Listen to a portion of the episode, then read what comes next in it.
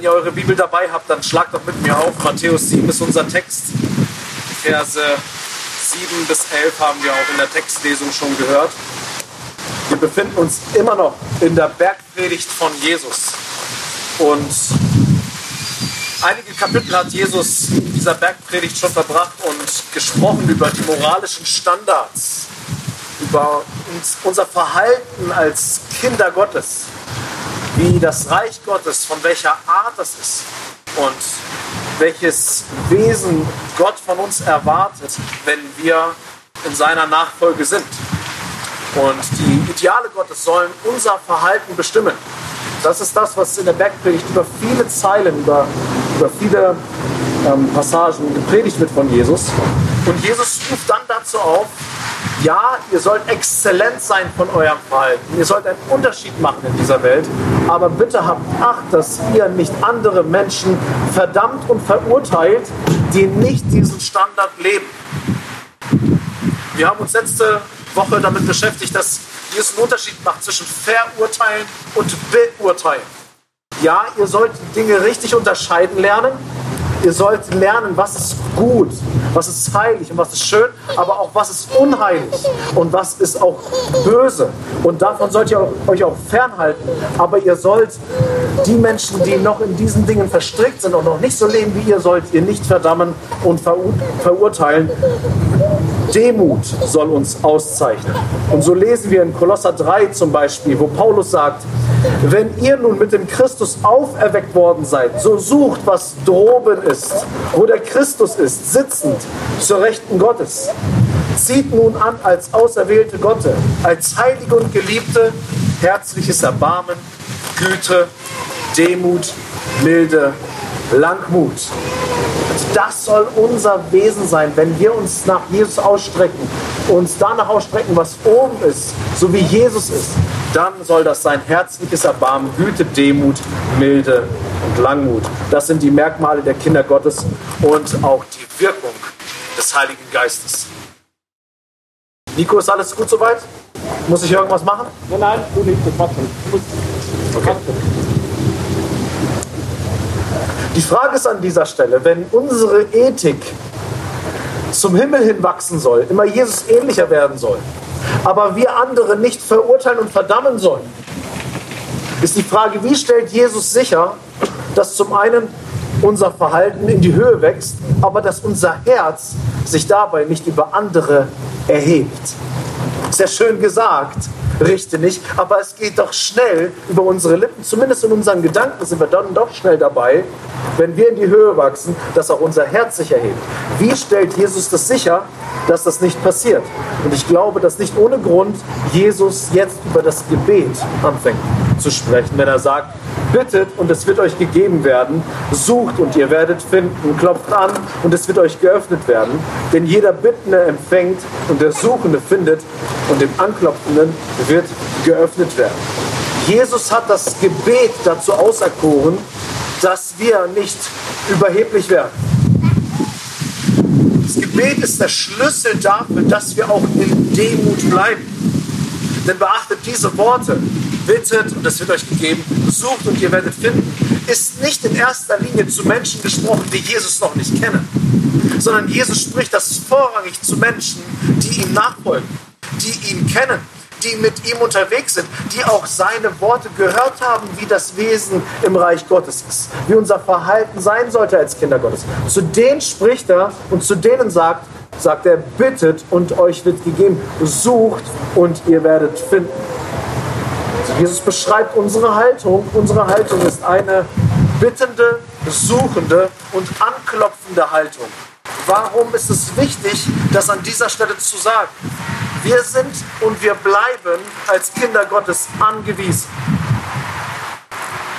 Wir bleiben bedürftig als Kinder Gottes.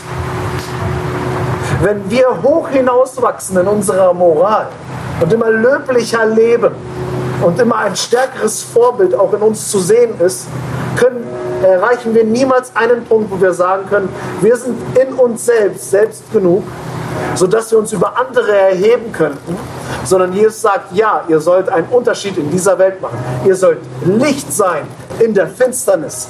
Aber vergesst nicht, dass ihr immer in Bedürftigkeit seid. Ihr werdet niemals diesen Status beenden oder AD dazu sagen, dass ihr nicht mehr es nötig hättet, zu bitten, zu suchen und anzuklopfen.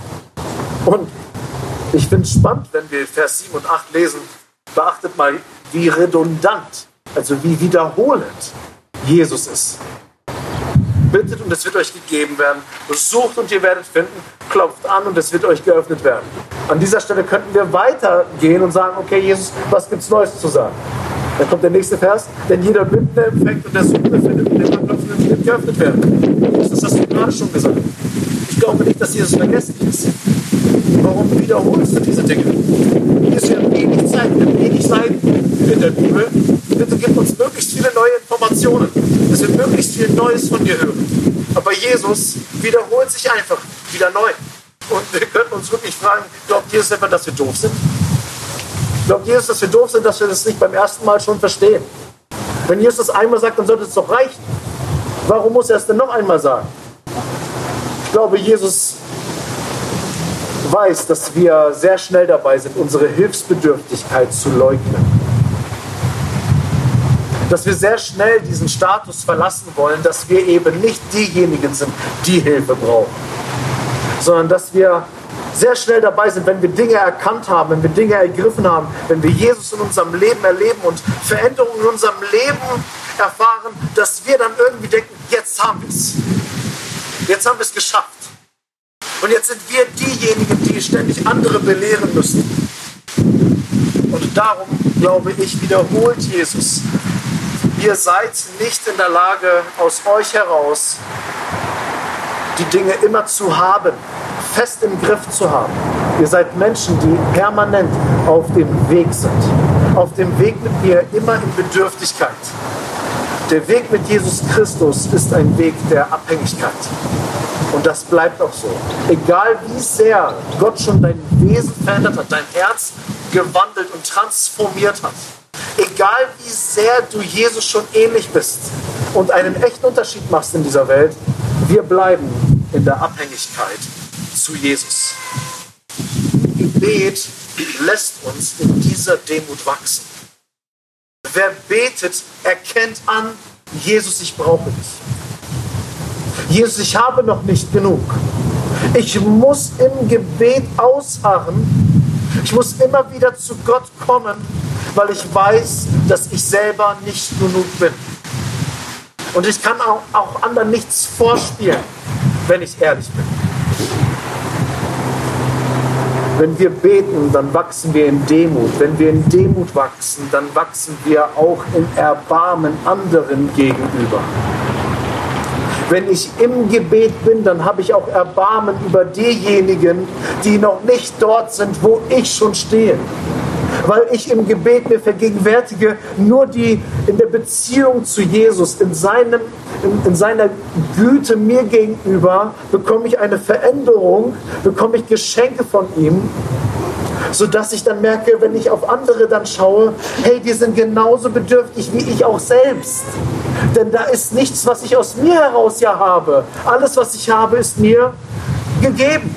Alles, was ich habe, ist mir geschenkt. Und wenn ich aber in dieser Gebetshaltung bin, dann ist es eigentlich nicht möglich, sich über andere zu erheben und zu sagen, wer seid denn ihr? Oder dass ich anfange zu verdammen und zu verurteilen und Leute abzuschreiben, dass sie doch hoffnungslos sind. Wie oft passiert das bei mir, dass ich denke, dort, wo diese Person steht, die ist sowas von weit weg. Ich bekomme immer wieder, auch aus der Gemeinde, dass, dass Menschen mich kontaktieren und mir ihre Not klagen, dass sie in, in ihren Beziehungen mit Menschen konfrontiert sind, dass sie sagen, wie um Himmels Willen kann man diese Person erreichen? Die ist so verstrickt in Sünde und Schuld. Die ist so weit weg von Gott. Das ist hoffnungslos. Nein, es ist nicht. Wenn du im Gebet bist, dann weißt du, dass du selber bedürftig bist. Und wenn Jesus dein Herz verändern kann, dann kann er das auch bei anderen tun. Das ist die erste Lektion, die wir hier an dieser Passage der Bergpredigt lernen sollen. Wachst, wachst in das Reich Gottes hinein. Werdet eurem König immer ähnlicher. Denn ihr seid nicht einfach nur Untertanen, sondern ihr seid auch in seinem Reich eingesetzt als Repräsentanten, als königliche Priester, heißt es in einer, in einer Passage. Ihr sollt diesen König widerspiegeln. Wachst dort hinein. Aber wenn ihr dort hineinwachst, habt Acht, dass ihr nicht abfällig über andere denkt. Ihr sollt nicht richten. Ihr sollt wohl beurteilen, was ist heilig und unheilig. Aber verdammt diese Menschen nicht, mit denen ihr zu tun habt. Und auf welche Weise stellen wir das sicher, dass es passiert? Bleibt im Gebet. Gebet macht uns demütig. Gebet macht uns demütig. Aber Jesus hat nicht nur aus diesem Grund über das Gebet gesprochen. Ein Augenblick, meine Bibel kämpft gerade gegen mich. Oder der Wind, sagen wir es mal lieber so, der Wind kämpft gegen mich, nicht meine Bibel. Wir sollen ja nicht nur Bittende bleiben, bleiben und Suchende und Anklopfende und immer in dieser Stellung nur stehen bleiben. Das Ziel ist, dass wir empfangen. Das Ziel ist, dass wir finden. Ziel ist, dass wir offene Türen finden in unserem Leben. Dass dieses Suchen auch beantwortet wird. Das Ziel, was Jesus für uns hat, ist, dass sich die Königsherrschaft in unserem Leben auch erweist. Dass wir im Glauben wachsen, dass wir Gebetserhörung erleben, dass wir die Kraft des Heiligen Geistes erfahren, dass wir Freiheit von Gebundenheiten erleben dass wir Trost in der Trauer erleben, Freude im Leid und dass wir Vergebung erleben statt Scham. Also unser Leben soll einen echten Unterschied machen und dafür ist auch das Gebet da. Ihr seid nicht nur einfach in der Bedürftigkeit, sondern es, das Gebet ist auch dazu da, dass Gott wirksam wird in eurem Leben, dass er den Mangel ausfüllt und dass es einen Unterschied gibt in eurem Leben, dass der Heilige Geist mächtig wirkt in eurem Leben.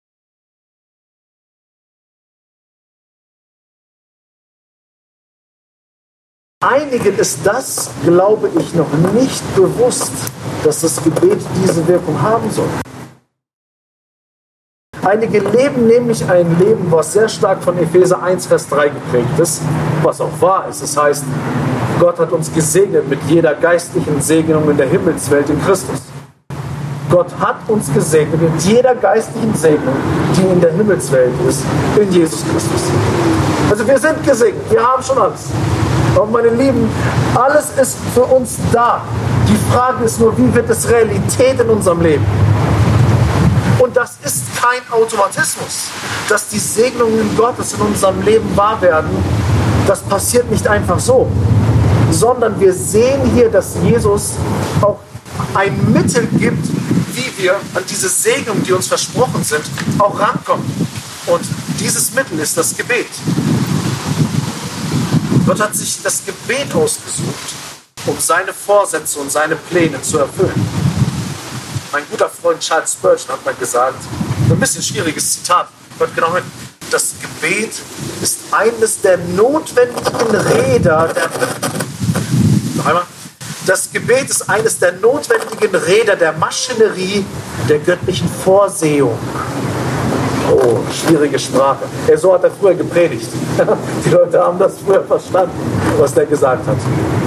Das Gebet ist eines der notwendigen Räder der Maschinerie der göttlichen Vorsehung. Also Gott hat eine Vorsehung, er hat einen Ratschluss, er hat einen souveränen Plan. Aber ein Rat in diesem Plan ist das Gebet. Das bedeutet, wenn Gott etwas vorhat, wenn er eine Bestimmung hat, wenn er einen Plan hat für unser Leben, ist die Frage, wie wird dieser Plan auch in die Tat umgesetzt? Und da greift das Gebet. Es ist eine Kooperation und eine Partnerschaft, in die Gott uns dort hineinnimmt. Und sagt, ja, alle Segen sind für euch verfügbar als Kinder Gottes. Der Tisch ist voll. Aber du musst auch zu dem Tisch kommen und nehmen. Du musst anfangen zu beten, du musst anfangen zu bitten, zu suchen und anzuklopfen, um die Wirksamkeit Gottes in deinem Leben zu erfahren. Um den Heiligen Geist, seine Kraftauswirkungen in deinem Leben zu erfahren. Darum betont Jesus nicht einfach nur, habt mal ein Gebet und dann ist gut, sondern das, was er hier schreibt, bedeutet, habt ein anhaltendes Gebet, ein beständiges Gebet. Die griechische Formel, die hier in diesem Verb verwendet wird, meint nämlich genau das, seid Bittende. Nicht einfach nur einmal bitten und dann ist gut. Ich habe mal so einen Christ erlebt, der hat gesagt, Gott ist ja nicht vergesslich, der weiß ja alles. Wenn ich was möchte, dann sage ich das Gott genau einmal. Und dann war es das. Denke ich, okay, ja, Jesus sieht das anders. Wir sollen anders sein. Wir sollen Gott in den Ohren liegen. Wir sollen, das, das Gebetsleben muss ein etwas Permanentes, Dauerhaftes sein. Was wir mit Gott ausmachen und nicht einfach so ein Automat, zack, und dann kommt schon die Dose irgendwie raus, die ich bestellt habe. Ein Beziehungsgeschehen, wo wir involviert sind und mit Gott gemeinsam unterwegs sind. John Eldridge hat ein Buch über Gebet geschrieben und er bringt dort immer wieder eine Formulierung und er sagt, es gibt eine Weise, wie die Dinge funktionieren. Es gibt eine Weise, wie die Dinge funktionieren, in allen Dingen. Das merken wir auch bei unserer Technik. Wenn wir nicht die Weise, die Art und Weise finden, wie das Ding funktioniert hier, dann hören wir nichts mehr. Es gibt eine Weise, wie die Dinge funktionieren und das ist im Geistlichen auch. Das ist im Gebet auch. Wenn wir die Segnung Gottes in unserem Leben erleben wollen, wenn wir Empfänger sein wollen, wenn wir Findende sein wollen, wenn wir offene Türen finden wollen, dann passiert das nicht einfach so, sondern es gibt eine Weise, wie die Dinge funktionieren. Und zwar sei bittend, sei suchend, sei anklopfend, sei permanent in diesen Dingen. Beständiges Gebet ist der Schlüssel für Gottes Wirken in unserem Leben. Wenn du nichts von der Predigt mitbekommst, dann diesen Satz. Beständiges Gebet ist der Schlüssel für Gottes Wirken in unserem Leben. Darum sagt die Bibel an vielen Stellen, 1. Thessalonicher 5, betet unablässig, sagt in allem Dank, denn dies ist der Wille Gottes in Christus Jesus für euch. Haben wir gehört, was der Wille Gottes für unser Leben ist? So viele Christen tigern rum und fragen sich, was ist der Wille Gottes für mein Leben? Bete unablässig. Seid dankbar in allem. Das ist der Wille Gottes für unser Leben. Dass wir in Beziehung sind mit ihm und verbunden sind mit ihm. Kolosser 4. Haltet fest am Gebet und wacht darin mit Danksagung. Römer 12, Vers 12. In Hoffnung freut euch, in Bedrängnis hart aus, im Gebet haltet an. Jeremia 33, Vers 3. Ruf mich an, dann will ich dir antworten und will dir Großes und Unfassbares mitteilen, das du nicht kennst. Gottes Reden in unser Leben, Gottes Wirken in unser Leben wird nur dann kommen, wenn wir anfangen, den Herrn anzurufen, wenn wir anfangen, ihn zu suchen, wenn wir anklopfen. Und das ist nicht nur für Menschen gemeint, die Gott noch nicht kennen, sondern auch für uns. Jakobus 5, Vers 16. Bekennt nun einander die Sünden und betet füreinander, damit ihr geheilt werdet. Viel vermag das Gebet des Gerechten in seiner Wirkung. Apostelgeschichte 12, Vers 5. Petrus nun wurde im Gefängnis verwahrt, aber von der Gemeinde geschah ein anhaltendes Gebet für ihn zu Gott. Diese Gemeinde ist in einer Situation, dass sie merkt, hier ist jemand in einer außerordentlichen Not. Dieser Gemeinde hat es nicht gereicht, ein kurzes Gebet zu sprechen. Dieser Gemeinde hat es nicht gereicht, okay, wir nehmen uns jetzt sonntags um 10.30 Uhr, wenn wir uns zum Gottesdienst versammeln, nehmen uns noch 15 Minuten Zeit, um für Petrus zu beten. Sondern die haben sich miteinander verbunden und vernetzt und waren anhaltend im Gebet. Wir haben die ganze Nacht durchgebetet und haben nicht abgelassen. Beständiges Gebet ist der Schlüssel für Gottes Wirken in unserem Leben. Glauben wir das? Glauben wir das? Wir müssen uns diese Frage stellen, wenn wir zu Matthäus 7 kommen. Glauben wir, dass Gebet das Gespräch mit Gott der Schlüssel ist für das Wirken Gottes in unserem Leben. Dass wir Wirken Gottes in unserem Leben haben, würden wir schnell bejahen. Ja, wir wollen Gott in unserem Leben. Wir wollen seine Auswirkungen spüren in unserem Leben. Aber die Frage ist, sind wir auch bereit, das Mittel zu nehmen, was Gott auserwählt hat, um das zu erfahren? Wir sind schnell dabei zu sagen, ja, wir wollen Gott in unserem Leben erleben, aber sind wir auch bereit, in dieses beständige Gebet zu gehen, wie Gott es gesagt hat? Und das muss deswegen so deutlich auch in unserer Zeit kommuniziert werden, was Jesus hier sagt, weil wir in unseren Kirchen dazu neigen, eine Kultur zu schaffen, die verstärkt die Bedürfnisse derer bedient, die Gott gar nicht kennen anstatt Gott den Raum zu geben, den er beansprucht und auch verdient hat. Spurgeon hat mal gesagt, es wird eine Zeit kommen, da werden in der Kirche nicht mehr die Hirten die Schafe füttern, sondern Clowns die Ziegen unterhalten. Neumann, es wird eine Zeit kommen, da werden in der Kirche nicht mehr die Hirten die Schafe füttern, sondern Clowns die Ziegen unterhalten. Das ist ein krasses Wort. Wir sind in dieser Zeit angekommen.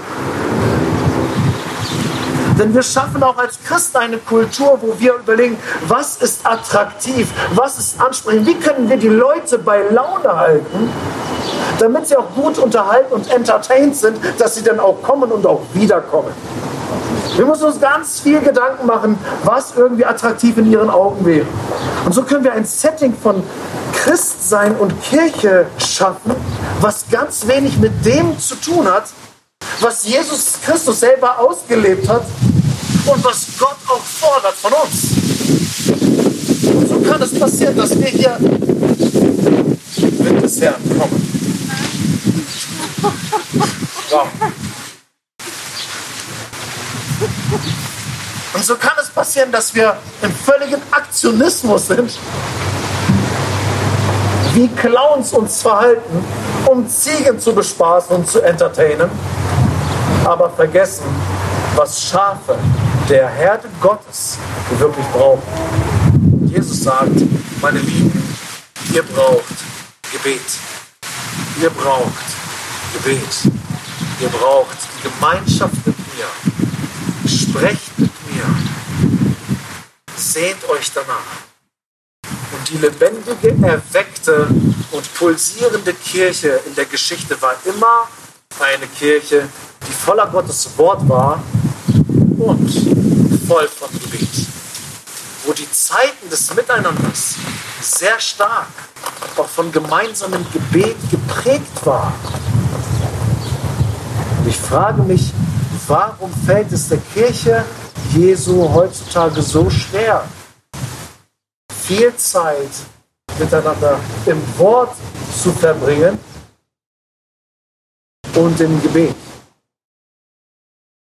Und wir können jetzt sagen, hey, Waldemar, in dieser Gemeinde haben wir 50-minütige Predigten, ja, also, und wir laufen nicht weg, ist gut, ist schön. Das haben wir schon können wir einen Haken hintermachen. Wir verbringen viel Zeit im Gebet. Aber ich frage sehr selbstkritisch, und das frage ich uns alle und auch mich, woran liegt es, dass wir es aushalten, in einer einstündigen Predigt zu sitzen und da auch einen Hunger zu verspüren, aber wenn wir das Gebet groß schreiben und viel Zeit fürs Gebet investieren wollen, dass wir beide Beine in die Hand nehmen und die Flucht ergreifen. Denn ich sage ganz ehrlich, wenn wir sagen würden, wir werden jetzt miteinander eine Stunde jeden Gottesdienst miteinander beten. Wir werden wieder in unseren Saal zurückgehen und es wird leerer werden. Wir werden wieder in unseren Saal gehen und werden merken, die Leute kommen nicht mehr. Weil es nicht attraktiv scheint, viel Zeit im Gebet zu verbringen, viel Zeit in der Anbetung Gottes zu verweilen, wenn wir gemeinsam unsere Stimmen erheben und darin wirklich ausharren lernen und Gott anrufen und von ihm erwarten und in seiner Gegenwart einfach bleiben miteinander. unsere Sorgen und unsere Nöte, unsere Bitten vor ihm tragen, füreinander beten, wenn wir anfangen, das zu tun, was Jesus von seiner Gemeinde wollte, dann werden wir sehen, dass Menschen nicht mehr kommen. Und das ist ein Dilemma, wenn wir anfangen, das zu tun, was Gott auf dem Herzen ist. Aber meine Lieben, wir haben eigentlich keine andere Möglichkeit. Wenn wir die Wirksamkeit Gottes in unserem Leben erfahren möchten, dann brauchen wir Gottes Wort und wir brauchen das pulsierende Gebet, die Anbetung der Gemeinde Gottes. Gott wohnt im Lobpreis seines Volkes und hat es auserwählt, dadurch uns zu segnen und uns nahe zu kommen, Wunder zu wirken unter uns. Glauben wir das? Ich höre wenig Amen. Paulus sagt in Epheser 5, Vers 17 bis 20, darum seid nicht töricht oder darum seid nicht dumm, sondern versteht, was der Wille des Herrn ist. Und berauscht euch nicht mit Wein, worin Ausschweifung ist, sondern werdet voller Geist. Darum geht es ja. Werdet voller Geist, indem ihr zueinander in Psalmen und Lobliedern und geistlichen Liedern redet und dem Herrn mit eurem Herzen singt und spielt. Sagt alle Zeit für alles dem Gott und Vater Dank im Namen unseres Herrn Jesus Christus. Meine Frage ist, wollen wir die Wirksamkeit Gottes in unserem Leben erfahren? Wollen wir Gott in unserem Leben erfahren? Dann ist die Bibel sonnenklar, wie das vonstatten geht, indem wir miteinander den Herrn erheben und in der Anbetung bleiben, suchen, anklopfen, bitten und darin bleiben. Und wenn jemand dann daneben steht und sagt, es ist total unattraktiv, was ihr macht, ihr betet ja nur, dann möchte ich nicht dabei sein. Wir sind zusammengekommen, nicht um Ziegen zu entertainen und zu belustigen. Wir sind zusammengekommen, damit die Schafe Gottes Futter bekommen, dass sie den Hirten nahe kommen und ihn lieb gewinnen. Ich möchte in unsere Herzen brennen, dass wir eine Kurskorrektur brauchen als Gemeinde, auch als Christusgemeinde. Wir brauchen eine Kurskorrektur, wenn es darum geht, Gott zu suchen. Es ist sein ausgesprochener Wille. Wir haben heute schon zweimal davon gelesen. Es ist sein Wille, dass wir im Gebet ausharren. Warum? Weil dieses beständige Gebet der Schlüssel ist für Gottes Wirken in unserem Leben. Und manchmal frage ich mich, warum erlebe ich so wenig Wirksamkeit Gottes in meinem Leben? Hey, die Antwort ist doch klar. Mein Gebet ist schwach. Mein Gebet ist schwach. Und dieser Text ist eine Ermutigung, aber ich muss euch auch ehrlich sagen, dieser Text ist für mich auch eine wahnsinnige Ermahnung, weil er mir den Spiegel zeigt. Hey Waldemar, in welche Dinge investierst du? Und ich sage euch ganz ehrlich, ich investiere oft in Dinge, die ich selber in der Hand habe. Dinge, ich muss schaffen, ich muss machen, ich muss tun. Weil wenn ich es nicht tue, dann wird es nicht vollbracht. Wer findet sich darin wieder? Und dann sage ich, ja, ich werde gleich beten. Und dann kommt das nächste. Ja, ich werde gleich noch, ich werde gleich noch 20, 30 Minuten Zeit für das Gebet. Und dann kommt die nächste Sache. Dann kommt der nächste Anruf. Ist ja wichtig. Da ruft dir jemand an. Und dann, hey, es ist Feierabend. Ich bin müde. Morgen. Morgen werde ich mir Zeit nehmen. Dieser Text von Jesus ist für mich hart. Ist für mich persönlich hart zu lesen bin so dankbar, dass Jesus uns, das sagt. Herr Leute, es gibt eine Möglichkeit, die Wirksamkeit Gottes in eurem Leben erlebt. Beständiges Gebet. Christusgemeinde, bist du bereit? Christusgemeinde, bist du bereit? Christusgemeinde, bist du bereit zu investieren ins Gebet, ins beständige Gebet?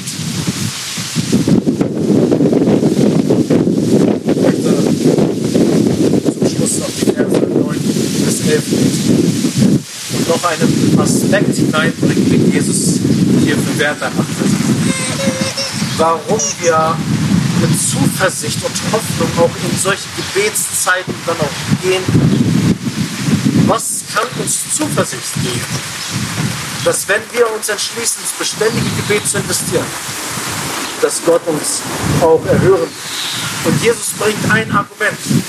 Das Argument lautet die Vaterschaft Gottes. Hier fällt alles nieder. Ja? Vielleicht ist es ein Zeichen der Wirksamkeit Gottes. Ja? Die Vaterschaft Gottes ist der Grund, warum wir Hoffnung haben können, dass beständiges Gebet beantwortet wird. Verse 9 bis 11. Oder welcher Mensch ist unter euch, der, wenn sein Sohn ihn um ein Brot bittet, ihm einen Stein geben? Und wenn er um einen Fisch bittet, wird er ihm eine Schlange geben. Wenn nun ihr, die ihr böse seid, eure, euren Kindern gute Gaben zu geben wisst, wie viel mehr wird euer Vater, der in den Himmel ist, Gutes geben denen, die ihm bitten. Jesus ist völlig begeistert von der Wahrheit der Vaterschaft Gottes. Und die Vaterschaft Gottes ist der Garant dafür, ist die Garantie, dass unser Gebet nicht verpuffen wird, sondern dass das Gebet beantwortet wird, weil Gott Vater ist. Und immer wieder werden in der Bibel und auch bei Jesus familiäre Beziehungen aus unserem ganz natürlichen Bereich verwendet, um zu veranschaulichen, wie Gott in Wahrheit ist. Und in dieser Passage geht es besonders um die Vaterschaft Gottes. Die Vergleiche der Vaterschaft Gottes bringt allerdings so manchen Christen in Not und in Verzweiflung. Weil wenn wir Bilder aus dem natürlichen Leben aufgreifen, so wie die Vaterschaft, dann sind wir natürlich dazu geneigt, zu überlegen, was sagt mir meine Biografie über Vaterschaft? Wie waren meine Eltern zu mir? Wenn Jesus jetzt dieses Bild hier bringt und Jesus sagt, unter welcher Mensch ist unter euch, der seinem Sohn nicht das gibt, was er bittet? Welcher Mensch? Jesus fragt diese Frage und einige würden sagen, Jesus, eine ganze Menge. Eine ganze Menge sind unter uns. Weißt du das nicht? Schau mal in meine Familie. Du kennst doch meinen Vater. Du kennst doch meine Mutter. Ist doch kein Geheimnis für dich. Zu viele Menschen unter uns, Jesus, sind eben ganz genauso, dass sie nicht das geben, was das Kind braucht. Ich habe es so nicht erlebt. Und darum kommen wir in eine Not, wenn wir von der Vaterschaft hören, von der Jesus spricht. Dieser allgegenwärtige Schmerz, den viele Kinder mit sich tragen. Mit Kindern meine ich nicht die Kleinen. Und wir alle sind Kinder. Dieser allgegenwärtige Schmerz, den viele Kinder unter uns mit sich tragen, hindert uns daran, Gott als fürsorglichen Vater zu akzeptieren. Und dennoch scheut sich Jesus nicht, genau so ein Beispiel zu verwenden, obwohl es ja früher auch schlechte Väter und Mütter gab. Ist es nicht so? Ist ja nicht so, dass im ersten Jahrhundert bei Jesus alles nur Glanzleistung an Vätern da war. Da waren auch pure Versager dabei. So wie vielleicht auch deine Eltern. Wenn du gute Eltern hattest, dann darfst du den Herrn dafür loben und preisen. Aber so manch einer, der hat es hart gehabt. Und obwohl es damals diese Situation auch gab, scheut sich Jesus nicht genau über die Vaterschaft Gottes zu sprechen. Jesus kennt unseren Schmerz. Unser Schmerz deutet auf eine Erwartungshaltung, die wir ganz natürlich empfinden, wie unser Vater sein sollte, aber sie wird nicht erfüllt, sondern wird enttäuscht. Denn wir wissen intuitiv, jeder von uns weiß intuitiv, wie ein liebender Vater sein sollte. Und wir setzen dieses Verhalten auch voraus. Als Kinder setzen wir voraus, dass unser Vater entsprechend handelt. Jeder weiß es, wie ein Vater sein sollte. Und es ist auch richtig so, dass wir als Kinder diese Erwartungshaltung haben, dass ein Vater fürsorglich und liebevoll ist. Denn Jesus teilt diese Erwartungshaltung. Er, er holt dich quasi ab mit dieser Erwartungshaltung, die bei dir in deiner Biografie vielleicht nicht erfüllt wurde und sagt, das ist doch die Erwartungshaltung, die wir als Kinder haben. Welcher Mensch? Also das sollte Standard sein, dass ein Vater fürsorglich und liebevoll ist mit seinen Kindern. Und eben weil wir unabhängig von unseren Erfahrungen, die wir gemacht haben, tief in uns wissen, was wahre und gesunde Vaterschaft ausmacht, gebraucht Jesus eben diesen Vergleich der Vater spielt. Und möchte damit sagen, deine kindliche Erwartungshaltung, diese aufrichtige Hoffnung, diese ehrliche Selbstverständlichkeit, die du an Vaterschaft stellst, ist legitim. Sie ist legitim. Und darum spreche ich davon. Weil der Herr eben nicht so ist wie die Enttäuschung, die du erlebt hast. Jesaja 49, Vers 15 heißt es. Wir kommen zum Schluss. Vergisst etwa eine Frau ihren Säugling? Vergisst etwa eine Frau ihren Säugling, dass sie sich nicht erbarmt über den Sohn ihres Leibes? Das ist eigentlich eine gleiche Fragestellung. Schön, dass du heute da bist mit deinem runden Bauch. Gott segne dich. Wir sehen schwangere Frauen und wissen, sie wird sich kümmern. Sie wird Sorge tragen. Sie wird es nähren und hegen und freut sich darauf.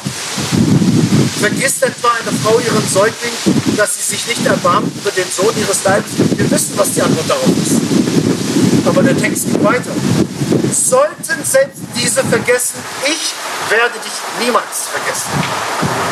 Die Bibel ist doch nicht ignorant. Sie weiß, dass es Krisen gibt in unserem Leben, wo wir erfahren, dass tatsächlich Eltern so radikal versagen, dass sie sogar ihre eigenen Kinder vernachlässigen und links liegen lassen, im wahrsten Sinne des Wortes. Und dennoch gebraucht Gott dieses Beispiel, bringt es immer wieder, du kennst diese natürliche Erwartungshaltung, was du erwartest von deinem Vater, von deiner Mutter. Selbst wenn du enttäuscht bist, hier bin ich. Ich bin dein Schöpfer. Und diese Erwartungshaltung ist legitim. Wirf deine Hoffnung nicht weg, sondern wirf sie auf mich. Und Jesus motiviert uns damit zum Gebet, indem er hier diese tiefsten Sehnsüchte nach Geborgenheit, nach Versorgung, Annahme und Liebe nimmt und sie mit Gottes perfekter Vaterschaft in Verbindung bringt. Meine Lieben, Jesus spricht hier über das Gebet, dass wir in Abhängigkeit bleiben, damit wir nicht hochmütig werden.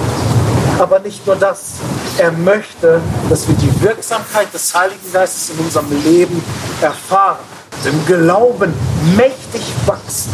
Und ein Schlüssel hat er dazu das Gebet gegeben, dass wir Empfänger werden und nicht einfach nur blinde suchen.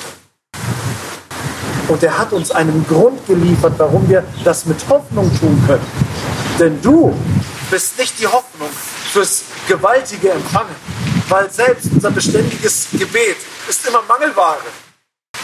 Aber Gott ist ein liebender und fürsorglicher Vater. Und das posaunt Jesus hinaus, dass wir voller Eifer sagen, Herr, du bist ein guter Vater. Vielleicht, vielleicht habe ich einen guten Vater gehabt und es fällt mir leichter anzudocken. Herr, ich hatte einen schlechten Vater. Aber du sagst, dass diese Erwartungshaltung legitim ist und dass ich meine Hoffnung nicht aufgeben brauche, sondern bei dir Heilung finde für meine verletzte Seele und erleben darf, dass du mich wirklich versorgen wirst und dass du ein guter Fürsorger bist für mich. Amen.